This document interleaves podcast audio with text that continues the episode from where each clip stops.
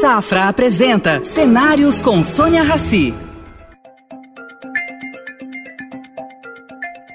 Bom dia, ministro. Bom dia ao programa Cenários, que é uma parceria entre o Estadão e o Banco Safra. Vamos começar pelo óbvio. Ministro, o que, que vai ser do Brasil nos próximos anos, economicamente?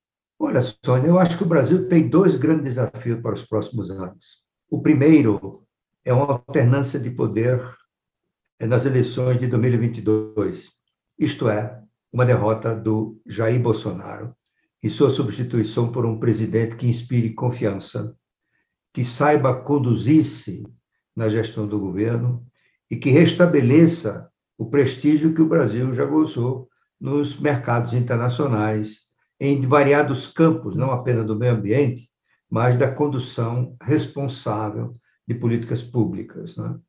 O segundo desafio é sair da armadilha do baixo crescimento, que também se chama armadilha da renda média.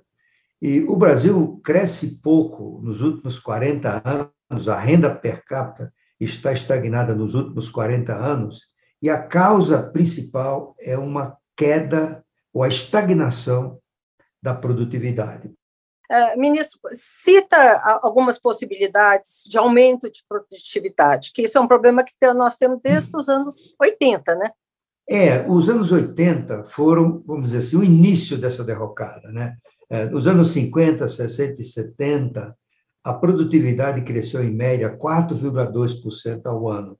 E é isso que explicou o maior crescimento do país em todos os tempos, particularmente no período 1968-1973, o chamado milagre brasileiro, quando a economia cresceu ao ritmo chinês, 11,1% ao ano. A partir dos anos 80, a produtividade começa a cair. A média dos anos 80, 90 e, e, e final do século 20 é? é de 0,6% só. Reduziu-se a um sétimo. É? E quais são os fatores que poderiam impulsionar a produtividade? São então, vários. primeiro, vamos, vamos falar sobre o que é, estagnou essa ascensão. Olha, o que estagnou, basicamente, foi, primeiro, a queda da eficiência da economia brasileira. Né? E aí tem vários fatores que explicam isso fatores de origem externa, como as duas crises do petróleo, a de 1973 e a de 1979, mas, sobretudo, Sônia, o esgotamento eh, da, da estratégia de crescimento por substituição de importações e forte intervenção dirigista do Estado. Né? Ao mesmo tempo, a substituição de importações implica a importação de máquinas e equipamentos, e neles vem embutido a tecnologia. É? Então, o, o, quando esse, esse processo se esgota, perde ritmo a produtividade. Mas, além disso, nós tivemos vários fatores que prejudicaram a eficiência. Não só perdemos o que, o que era a fonte anterior, mas houve novos. Por exemplo, a piora do sistema fiscal. O, o Brasil tem um sistema fiscal avançado, que foi instituído pela Emenda Constitucional 18 de 1965, no regime militar, começou a funcionar em 1967, e o Brasil adotou, nessa época, um método de tributação do consumo que era o mais moderno do mundo. Nós tivemos esse método de tributação no ICMS e no IPI, nessa época era ICM, antes, por exemplo, do Reino Unido, antes da Alemanha. Né? Era um sistema super moderno. E ele começou a ser deteriorado pela introdução de novas formas de tributação, que está hoje o PIS, o COFINS, tudo isso foi criado eh, nos anos 70 e 80. E a Constituição de 88, eu diria que foi uma espécie de padical na eficiência do sistema tributário, porque a Constituição, por pressão dos governadores e dos prefeitos, atribuiu aos estados o poder de decidir sobre o ICMS. Isso foi um desastre, em todo mundo que adota esse, essa maneira de tributação, que é a mais eficiente, porque elimina a cascata, ou seja, o imposto sobre o imposto, né? são 180 países que adotam isso. Em todos eles, o sistema precisa ser harmonizado, isto é, as regras precisam ser semelhantes em todo o território nacional. Mesmo nos países que são federações, como o caso da Alemanha, Os estados não têm poder de alterar a alíquota, base de cálculo, hipótese de incidência. No Brasil virou uma bagunça. Eu diria que hoje o principal fator de redução da produtividade do Brasil é o ICMS. Ministro, isso é, é eu, enfim, é, é uma coisa que se vem falando já há algum tempo, né? E a cada tentativa de reforma tributária, existe uma igual tentativa de barrar essa forma tributária justamente pelos estados. Os estados acabam dominando o Congresso, né? Qual a possibilidade de algum dia nós irmos a aprovar uma reforma tributária? Sabe uma coisa, ô, ô Sônia? O Brasil perdeu uma oportunidade agora de fazer essa reforma tributária. Porque pela primeira vez na história, os governadores, os secretários de Fazenda, se puseram de acordo com uma proposta. É a proposta do Instituto, eh, o Centro de Cidadania Fiscal, que é liderado pelo economista Bernard Api. E por que isso? É verdade. Os próprios estados se convenceram de que esse sistema é, é inviável. Primeiro, porque a economia é cada vez mais de serviços. Os serviços já são 73% da economia brasileira. E, portanto, essa base tributária do ICMS vai encolhendo né? e a arrecadação vai caindo em termos reais. O, tem poucos serviços que os estados é, tributam, como telecomunicações, energia e transportes. Mas a massa dos serviços, sobretudo na área tecnológica, é da área dos, dos, dos municípios. Segundo lugar, eles próprios, eles próprios não entendem mais a, a confusão que foi criada. Então, houve uma, uma convergência benigna eh, de vontades em apoiar uma proposta que era essa. E, por sinal, a melhor proposta de reforma tributária, na minha avaliação, já feita Na avaliação de muita gente, ministro, na Exatamente. avaliação de muita gente. Exatamente. Olha, eu participei, Sônia, de vários grupos de trabalho no governo para trabalhar numa reforma tributária e acompanhei desde que saí em 1990 até agora. Essa é a melhor. O que aconteceu? Virou uma reforma de impostos, né? É, mas na verdade. Em vez de reforma tributária. É, o, o, o, o governo optou pelo que não era prioritário, que era a reforma do imposto de renda. E pior, com um projeto péssimo, que foi piorado no Congresso. E o, ministro Paulo Guedes, desde o início, ele se manifestou vamos dizer, contrário, mas não estava confortável com essa proposta do Bernard Api. É? Provavelmente alguns grupos na Receita, aquela coisa, a proposta não é deles, não é? a gente vai, vamos dizer, meter o pau nessa proposta. O, o governo começou a, a, pôr dificuldades nisso aí, é? e, e, e, já agora ah, o, o, o, presidente da Câmara, o Arthur Lira, em combinação com Paulo Guedes, decidiu enterrar essa proposta, é? É, por razões que até hoje eu não entendi, em benefício de uma má reforma do imposto de renda. Né? Então, eu acho que o projeto não está enterrado. O projeto está aí, é bem feito e ele vai renascer é, se houver alternância de poder em 2023. Qual a importância da alternância de poder, ministro? Evitar que um, um, um presidente despreparado, que faz um desgoverno, que cria incertezas, que não tem uma agenda de governo, que não tem a menor capacidade de coordenar o jogo político, que essa é a função do presidente da República, do presidencialismo de coalizão, não se articula direito e tem uma capacidade inacreditável de dizer bobagem todo dia, né? e, de, e de ferir de morte o prestígio do Brasil em várias épocas. Né? Porque um, um, um, uma coisa interessante, Sônia, o mercado financeiro, você se lembra, ficou encantado com Paulo Guedes. O Paulo Guedes era uma espécie de encantador de, plateia, de plateias, com um, um background acadêmico excelente, PhD em economia, e o mercado achou que, tendo o ministro da Fazenda é, ultraliberal, estava resolvido o problema. Qual é o erro disso aí, que é muito comum no mercado financeiro, por, por sua superficialidade em questões políticas?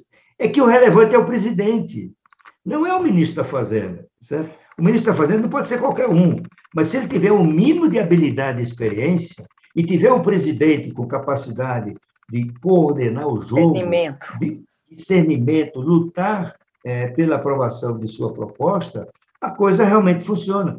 Você, se você se lembra, o Bolsonaro disse que o papel dele era enviar o projeto para o Congresso, e, portanto, a bola estaria com o Congresso. E como disse o Estadão, muito bem no editorial, ele disse que era apenas despachante de projeto e não o presidente da República. Certo? Então, é, é, fundamental para o futuro do país evitar que o Bolsonaro se reeleja, porque eu acho que nós saria, poderemos sair do desastre para a catástrofe. Certo? E, e, e, finalmente, nós tivemos nesse processo a própria desmoralização do ministro da Economia, né? um homem com tantas credenciais é, acadêmicas, de experiência, né? e que, no fim, é, ou quase no fim deste governo, se transformou é, num torcedor do presidente, num, num, num cabo eleitoral do presidente, né? a ponto de jogar para o alto as suas crenças é, liberais para patrocinar um calote inacreditável né, de, de, de, de créditos das pessoas que foram tiveram prejuízos no seu relacionamento com o governo federal, que são os precatórios. Né?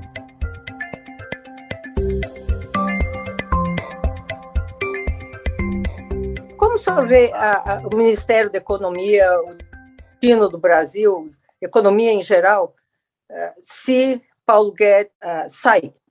Olha, eu acho que se o Paulo Guedes sair, não vai ser nenhum desastre. Certo? Não vai melhorar muito, porque o Bolsonaro dificilmente arranjará outras pessoas com as qualificações de Bolsonaro para aquele lugar.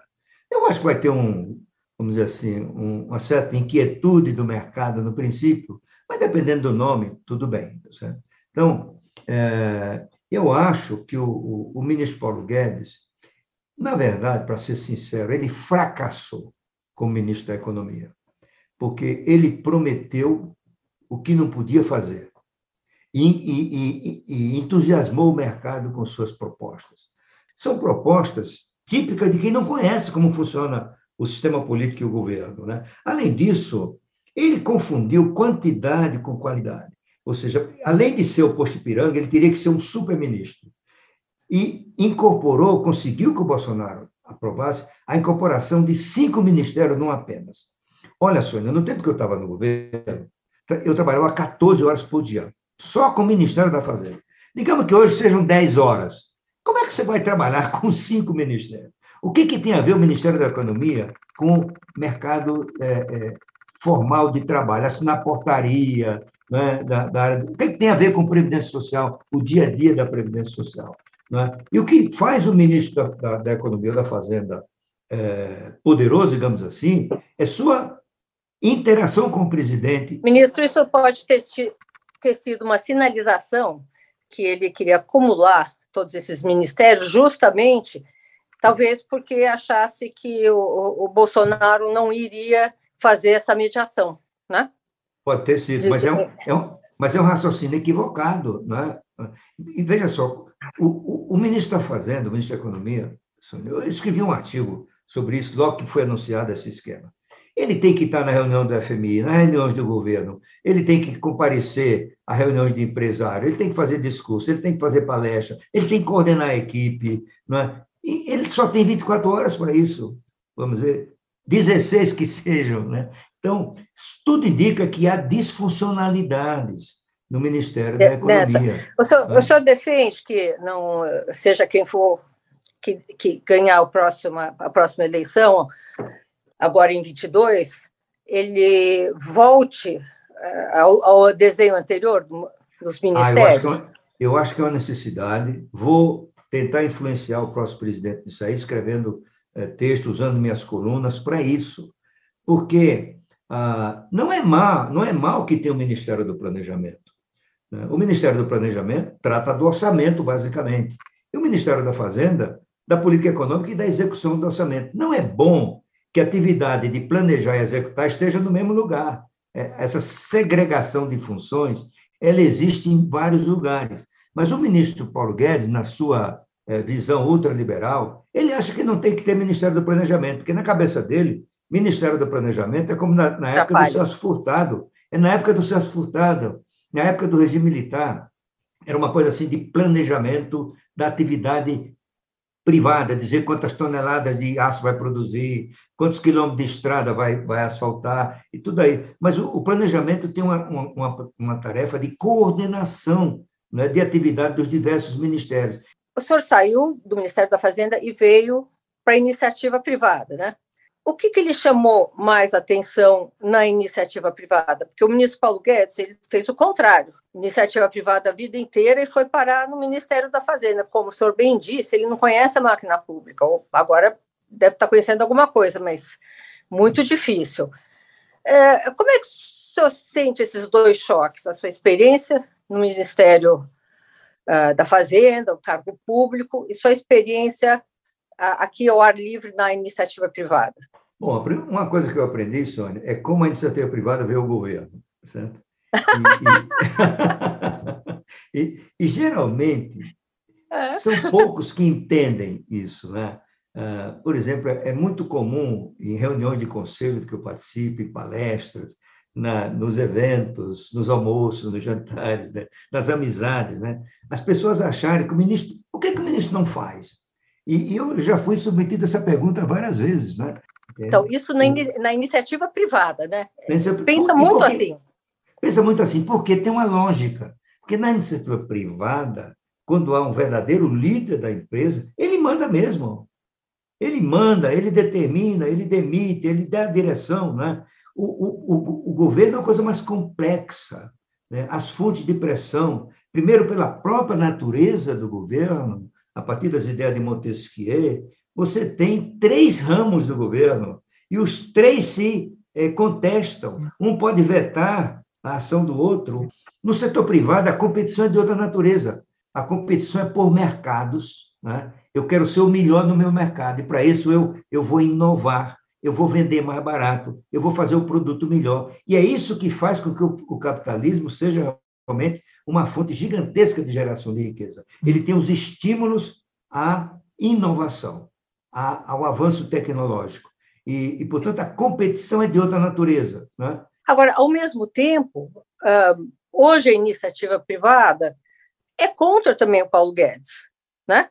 Eles também estão vendo que é, é a dificuldade que ele está tendo e rema, rema, rema no mesmo lugar, se é que rema tanto, e, e também estão contra ele. Como, a falta uma visão para a iniciativa privada de saber melhor como funciona o país? Olha, Sônia, eu diria, eu, eu fiz aqui uma generalização, mas eu conheço muitos empresários que têm a perfeita noção do seu papel na sociedade e de como funciona o governo. Tá? Então, o, o empresário ele é insubstituível no papel de assumir riscos, de inovar, de gerar emprego, renda, tá certo? E de se articular com o governo para levar seus pontos de vista. E é bom que o governo receba os pontos de vista do empresário. É assim que ele vê as dificuldades, o que é está errado, é, a interlocução permanente entre membros do governo e o setor privado é fundamental não apenas para o processo democrático, mas para o próprio funcionamento das empresas e do governo. Claro, isso às vezes redunda em lobby no sentido negativo, né? na defesa de incentivos fiscais, de subsídios, de, de fechamento da economia, de proteção excessiva à indústria nacional, é, de Mas isso não está mais acontecendo, né, ministro Otávio?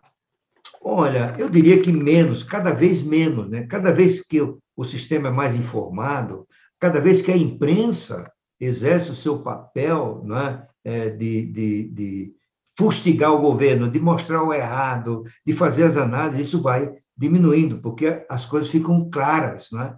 A, a transparência passa a ser a norma no relacionamento entre o, o setor privado e, e o, o impacto público. da pandemia nessa transparência e nos sistemas? O que, que, Olha, que, que, só, que, que só vê? A pandemia realmente foi um desastre, eu estou dizendo óbvio aqui, né? É. Ah, e, a, e, a, pandemia ela gerou perdas não apenas de vida, né? Mas de capacidade, a quantidade de jovens pobres que vão ser afetados por não ter acesso a um celular, não poder acompanhar uma, uma aula online. Isso gera um atraso grande numa massa é, significativa de, de brasileiros pobres ou, ou, ou, com menor capacidade de usar a tecnologia. Né? Mas ela também foi um, uma, uma, perda gigantesca de riqueza. Né? Ah, e até hoje ainda, ainda temos problema, mesmo que ela tenha arrefecido, né? Os seus impactos vão continuar por alguns anos.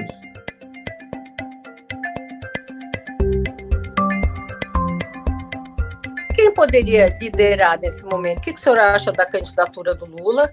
E o que, que o senhor acha da possibilidade de se apostar numa terceira via, já que estamos tão perto do pleito? Olha, Sônia, o nosso cenário na Tendências é, diz que nós caminhamos para um segundo turno entre Lula e Bolsonaro, e, e, e Lula será o vencedor. Né? Ah, neste momento, nós não vemos espaço para uma terceira via, porque a, a terceira via só terá lugar no, na sucessão se, se, se for criada uma vaga no segundo turno. Se Lula ou Bolsonaro não estiverem no segundo turno. Desistirem, né? É o, é o que. Eu, eu acho que o Lula está mais ou menos garantido no segundo turno, embora ele ainda tenha que passar pela campanha, porque todos os problemas de corrupção do seu governo, ah, o, o equívoco... Virão à tona de novo, né?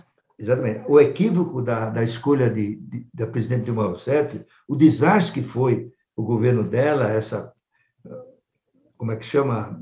Uma, estou esquecendo o nome, a nova matriz macroeconômica, uma catástrofe tudo isso. Né? Então, tudo isso vai ser, vai vir à tona. Né? Mas o Lula tem realmente uma grande capacidade de, de, de comunicação. De comunicação né? Ele tem uma, uma massa é, de, de, de, pessoas de baixa renda que adoram o Lula, né? que, que, que perdoa todo, até nem entende se, te, se teria havido corrupção, tá certo? Ah, por outro lado, tem, um, tem uma, um, uma, algo que o Sérgio, o Sérgio lá do Instituto Fernando Henrique Cardoso, é, ele, ele diz o seguinte, se chama a, a ilusão né, numérica do pleito. Então, as pessoas estão fazendo a seguinte conta. O, o Lula tem 40%, o Bolsonaro tem 22%, logo 38% estão querendo uma terceira via. E 38% é mais do que Bolsonaro. Portanto, tem lugar para a terceira via. E, e tem um, um, um, um, defeito de raciocínio nesse, nesse, nessa, nessa análise, é imaginar que todos os que estão apoiando os diferentes candidatos à terceira vão votar num só. Né? Número um. Número dois, para que haja uma candidatura única, seria preciso é, existir um, uma liderança com capacidade de coordenação e articulação para promover essa convergência e dizer o seguinte: olha, o escolhido é o candidato A. Os candidatos B, C, D e E vão para a próxima. Paciência, não é a vez de vocês. Quem vai dizer isso para o Ciro Gomes? Quem vai dizer isso para o Dória? É? Porque isso tem a ver com sonhos não é com projetos pessoais. Agora, o Bolsonaro só não estará no segundo turno se a popularidade dele cair abaixo de 15%. Ou, vamos dizer, entre 15% e 20%. Porque com 20%, muito que ele tem. Você vê alguma possibilidade dele simplesmente desistir? Ah, eu vejo. Se, digamos, vamos, vamos dizer o seguinte, digamos que por volta de agosto, quando as, as, as convenções estão sendo concluídas e está se iniciando a campanha é, no rádio e na TV, o Bolsonaro começa a ver que não tem chance de chegar no segundo turno. Ele está com apenas, digamos, vamos dar um número da sorte, 13% só de, de popularidade. ele, ele, ele provavelmente decidirá não passar pelo dissabor da, da, da, da derrota, né? porque ele pôs na cabeça dele, eu imagino, que como ele é o primeiro presidente de direita, ele tinha direito ao, ao segundo mandato, como os de esquerda o tiveram, tá certo? O Fernando Henrique, o Lula e a Dilma. Né? E por isso ele começou a lutar por isso desde que tomou posse. Ora, passar pelo dissabor de uma derrota seria péssimo para ele. Então ele já tem um discurso pronto. Ele não vai não é, submeter a, a, um, a um, processo viciado, porque não tem um voto impresso, ele não, não vai conestar um processo. Ele já tem o discurso, né? Ou, já tem o discurso. Ou, se ou ele pode sair para o Senado. Ele pode sair para o é, Senado se candidata pelo Senado, ele pode até perder, porque é só uma vaga no Rio de Janeiro, mas ele, como deputado federal, que ele já foi sete vezes, ele poderia se reeleger. E aí ele manteria o foro privilegiado, né, o foro privilegiado, e estaria salvo de, de alguns processos, provavelmente vão existir depois que ele sair. Eu, eu acho que essa hipótese da, da, da renúncia à candidatura não é uma, uma, uma, o mais provável Uma, neste momento, mas não é e impossível. E o Lula? A senhora acha que o Lula pode fazer isso? Acho que não. O Lula. Não, né? ele tá, não o Lula está dizendo que vai decidir em março. Na minha avaliação, o Lula é candidatíssimo a presidente da República, até porque ele precisa ir à forra. Ele precisa, ele precisa mostrar que ele, ele foi inocente, ele precisa mostrar que ele não foi corrupto, ele precisa mostrar que o povo não é, é o grande julgador é, da sua postura, da sua da condução dele nos negócios de governo. Portanto, ele, ele quer até é, uma espécie de vingança, a palavra está exagerada aqui, é, para mostrar aqueles que o condenaram que o povo o apoia. E o povo o apoia porque ele é um homem, é um homem limpo. É? E ele vai usar, ele vai usar vai. A, a, decisão de, de, de livrá-lo da, da, dos processos e recomeçar tudo, né? Porque ele não foi inocentado, é bom dizer isso, né? Ele não foi inocentado. Né? Agora, se você me perguntar, será que o governo Lula é melhor do que o governo Bolsonaro? Eu não tenho nenhuma dúvida de dizer que sim. Né? Ah, o Lula sabe como funcionam as instituições que o Bolsonaro não sabe. O Bolsonaro vai entender que não sabe qual é o papel dele, qual é o poder dele. Né? O Lula já mostrou que ele sabe governar. Ele erra, como todos erram. Mas se você se lembra, o, Sônia, na época do Lula, o Lula encantava todas as plateias, os líderes. É o cara, disse o Obama sobre o Lula, né? E ele, ele tem uma soube... capacidade de comunicação que é, é muito impressionante. Não, Agora, ministro, tem, tem no Brasil. Estão me chamando aqui a atenção, porque o tempo aqui está curto. Um, vamos fazer uma hipótese. Considerando que Deus é brasileiro, essa tá terceira via pode. Ele está de, tá de, férias, mas ele é brasileiro. Ele é brasileiro. Não teve de férias aí um tempo. A, a, a, é, to, assim, os analistas sérios que, que olham o cenário, que fazem conta, uh, acham isso que o senhor acha, que será impossível uma terceira via com Bolsonaro e Lula candidatos. Tem alguma probabilidade de, de, disso mudar com o tempo? Não, eu acho que tem. Eu acho que o, ano de 2022 vai ser um ano muito difícil. O, o ambiente externo é desafiador. Nós estamos num processo de mudança na política monetária americana. A inflação, que se pensava temporária no mundo, não é no mundo rico. Essa inflação que passou de 6% nos Estados Unidos tem mais de permanência do que de, de temporária. Impressionante. É isso? Quando isso acontece, os mercados emergentes sofrem. Além disso, ah, as projeções para o crescimento da economia, por força das incertezas, por força dos problemas mesmo da economia brasileira, eh, estão caminhando para uma estagflação, né? Ah, uma mistura de estagnação com inflação. O desemprego não deve estamos, cair. Já, já estamos. Já estamos, né? já estamos. Então, ah, esse ambiente macroeconômico desafiador e é, desvantajoso, digamos assim, né, para o país, o, ônus disso aí, quer Bolsonaro quer dizer que não é com ele, quer não, cai sobre o governo. Nos Estados Unidos, na Europa, no Japão, em qualquer lugar é assim. Então, o Bolsonaro vai pagar o preço pela estagnação da economia embora ele seja apenas uma parte disso aí, né? Ele tem culpa nisso aí também. Mas tá? ele tem culpa é. e é uma parte, né? Como é. o bem Outra coisa que eu acho que é esse programa é, que substituiu o Bolsa Família, o objetivo maior, a meu ver, é ganhar os eleitores de Lula em sua transferência para o Bolsonaro. Né? Então, se eu dou um, um Bolsa Família turbinado, essas pessoas vão votar em mim. Isso é uma aposta meio arriscada, a meu, a meu ver, tá certo? Em primeiro lugar, porque isso aconteceu com o auxílio emergencial quando o Lula estava na cadeia. Agora vai acontecer com o Lula em campanha. E o Lula sabe falar, esse eleitor. 84% dos nordestinos ganham até dois salários mínimos. E a maioria deles, o grande parte, está no Bolsa Família.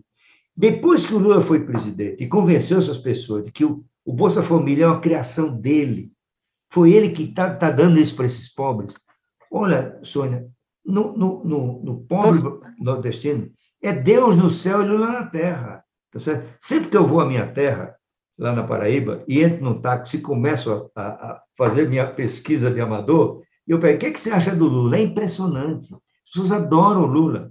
E ele sabe falar para esse povo. E, e, na verdade, as pessoas se comparam com Lula, porque eles têm trajetória semelhante. Ele faria uma política econômica diferente? O senhor acredita? Eu acho que não vai ser uma política econômica responsável, irresponsável, tá certo? Ele já mostrou que sabe fazer essa conversão quando assumiu o poder em 2023. Ele jogou fora o programa do PT, cujo título era terrível, era uma ruptura necessária, né? E o que é que ele fez? Ele continuou, deu continuidade ao programa de Fernando Henrique Cardoso, a política econômica de Fernando Henrique Cardoso. E colocou no Ministério da Fazenda gente do maior gabarito de, de, de, de, de, de cepa liberal, o Marcos Lisboa, o Joaquim Levi, é? e todos que foram trabalhar com o pastor no Ministério da Fazenda. E mais, autorizou o aumento do superávit primário convidou um banqueiro estrangeiro, que era o Meirelles, digamos assim, trabalhando no exterior, no, no, no, Banco Americano, para ser o presidente do Banco Central. E logo no começo aumentou a taxa Selic para 26%. Não autorizou tudo isso, porque ele percebeu que na partida ele devia fazer aquilo. Exatamente. Então, essa, essa, essa percepção o Lula tem. Tem algo que eu acho que ele não vai poder fugir, talvez seja de dar aumento real do salário mínimo. A economia não aguenta isso, mas ele vai prometer isso na campanha. E eu não sei como ele vai cumprir a promessa de acabar com o teto de gastos. Eu acho que no meio do processo ele vai desistir disso.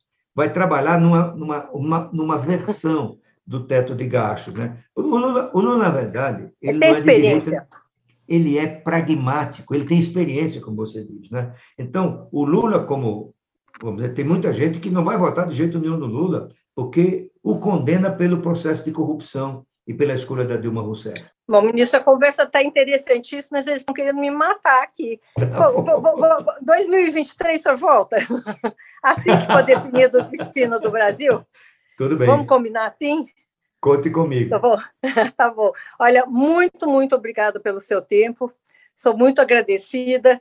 Eu aprendi muito com o senhor, quando o senhor estava no Ministério da Fazenda. Eu entrei novinha, não sabia nada o senhor me ajudou em muita coisa e não fui só eu, foi muita gente. Muito obrigada. Obrigado, Sônia. Foi um prazer enorme conversar com vocês. Estou sempre à sua disposição. Obrigada, ministro. Oferecimento Safra. O Safra te convida a pensar. E daqui para frente? Estar onde se sente seguro, onde valores importam. Esse é um bom lugar daqui para frente. Daqui para frente, repense seus investimentos e conte com os especialistas do Safra. Abra sua conta e invista Safra. Saiba mais em safra.com.br.